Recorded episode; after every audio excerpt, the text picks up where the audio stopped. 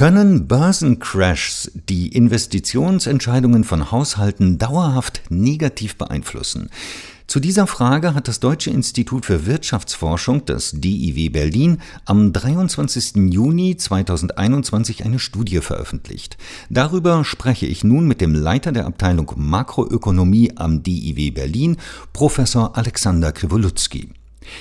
Herr Kriwolutzki, die Deutschen gelten ja als Aktienmuffel. Was ist dran an diesem Vorurteil? An diesem Vorurteil und an diesem Mythos der Deutschen als Aktienmuffel ist Tatsache eine ganze Menge dran. Gerade im Vergleich zu unseren europäischen Nachbarn halten Deutsche wesentlich weniger Aktien. Wie hat sich denn die Börsenbeteiligung deutscher Haushalte in den letzten Jahren entwickelt? Die Börsenbeteiligung deutscher Haushalte stieg in den 90er Jahren an, auch aufgrund des Internets und aufgrund der vielen neuen Konzerne, die an die Börse gegangen sind und des neuen Marktes.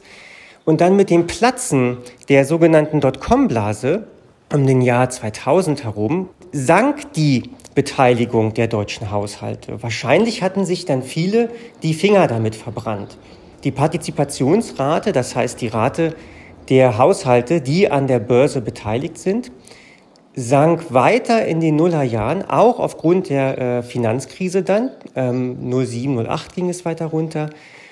Und mittlerweile haben wir wieder das Niveau erreicht von circa Anfang bis Mitte der 90er Jahre.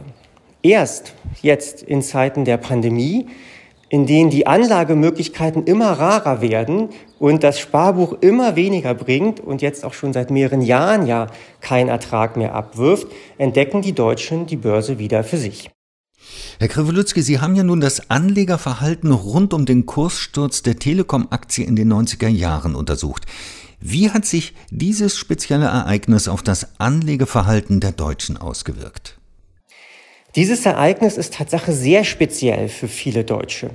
Denn immerhin hat die Medienoffensive der Deutschen Telekom in den 90er Jahren und uns allen ist wahrscheinlich noch Manfred Krug präsent, wie er die Telekom-Aktie bewirbt, dazu geführt, dass Deutsche überhaupt zum ersten Mal in Aktien investiert haben. Das heißt, sie wurden von dieser Medienoffensive, von dem, von dem Charme nicht nur von Manfred Krug, aber auch des damaligen CEO Ron Sommer und der gesamten Aura des Neuen und des Zukunftsträchtigen in der Telekom dazu verführt, die Aktie zu kaufen. Nun ist es so, dass die Aktie ja auch sehr stark angestiegen ist zum Ende der 90er Jahre. Und wenn man äh, für 20 Euro die Aktie gekauft hat, Mitte der 90er Jahre, so war sie dann über 100 Euro wert am Anfang der 2000er Jahre. Dann stiegen immer mehr Haushalte ein, gerade auch noch am Ende des Jahres 2000, an dem sich eigentlich schon abzeichnete, dass der Börsenboom am Ende hatte, kauften für circa 65 Euro die Aktie die dann aber abstürzte bis auf 10 Euro und sich jetzt bei circa 20 Euro eingependelt hat. Das heißt, viele Kleinanlegende haben damit ihr Geld verloren. Und dadurch, dass dieser gesamte Börsengang und dieser gesamte Hype auch so emotional aufgeladen war, haben viele danach entschieden, oh, an der Börse kann man eigentlich nur Verluste machen und deswegen lasse ich die Finger davon. Wie lange hat denn dieser Schock bei den Anlegern nachgewirkt? Also in den Daten sieht man, dass er sehr lange nachgewirkt hat. Erst in den Jahren 2005, 2006 ist es so, dass die Beteiligung wieder steigt und dann von der Finanzkrise aber sozusagen, dass die Finanzkrise führt dazu, dass die Partizipationsquote heruntergeht. Nun haben wir uns nochmal genauer angeguckt, wie das nun eigentlich auf Anlegende gewirkt hat, die diese Medienoffensive und den Boom und das Zerplatzen der Blase miterlebt haben. Und da finden wir, dass die Menschen, die nur Zeuge dieses Ereignisses waren, eine wesentlich geringere Wahrscheinlichkeit haben, in den Aktienmarkt zu investieren. Könnte denn der aktuelle Wirecard-Skandal ähnliche Auswirkungen haben? Der Wirecard-Skandal zeigt Tatsache viele Parallelen zu dem Telekom-Skandal und auch zu dem Verlauf der Telekom-Aktie. Allerdings zwar war Wirecard auch ein Liebling der Medien und überall wurde geschrieben, es ist doch großartig, dass auch Deutschland jetzt äh, so ein ein, ein neues Unternehmen hat, das wächst. Auf der anderen Seite war das aber schwer damit zu vergleichen mit der Medienoffensive der Telekom, mit dem Charme des Manfred Krug, und dass es doch viel, viel breitere Bevölkerungsschichten erreicht hat als Wirecard. Deswegen gehe ich nicht davon aus, dass Wirecard nun die neue Telekom wird. Wie groß sind denn die Chancen, dass sich das Anlegeverhalten der Deutschen ändert? Immerhin gibt es ja mittlerweile auch erfolgreiche Online-Broker wie zum Beispiel Trade Republic oder andere. Man könnte natürlich sagen, dass es für jede Generation einen neuen Start gibt und die neue Möglichkeit, äh, ihren eigenen Börsencrash zu erleben und die Schlüsse daraus zu ziehen. Nun finden wir aber in unserer Studie nicht nur, dass wenn Sie die Telekom-Aktien gehalten haben, zusätzlich noch einmal eine geringere Wahrscheinlichkeit haben, im Aktienmarkt zu investieren, als wenn sie nur Zeuge des Ereignisses waren.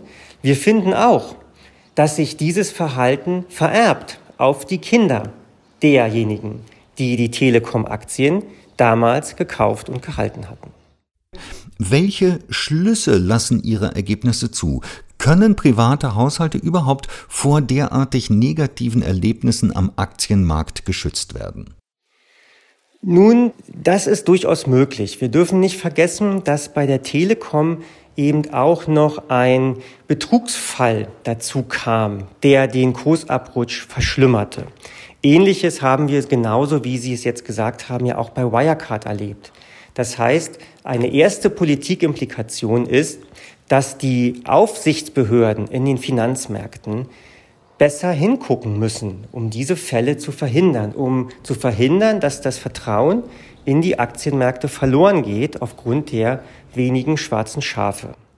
Eine weitere Politikimplikation ist, dass es wichtig ist, ein gewisses Maß an finanzieller Bildung in der Bevölkerung zu haben.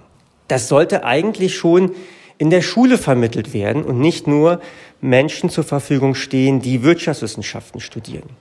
Mit einem gewissen Maß an finanzieller Bildung, das heißt, wenn man weiß, dass man in einem Aktiendepot mehrere Anlagen haben muss, dass man diversifizieren muss, um sich nicht dem Risiko einer einzigen Firma konkret auszusetzen, könnte man viele negative Erfahrungen, die Menschen in Aktienmärkten machen, verhindern. Herr Kriwolutzki, haben Sie vielen Dank für das Gespräch. Vielen Dank, Herr Wittenberg.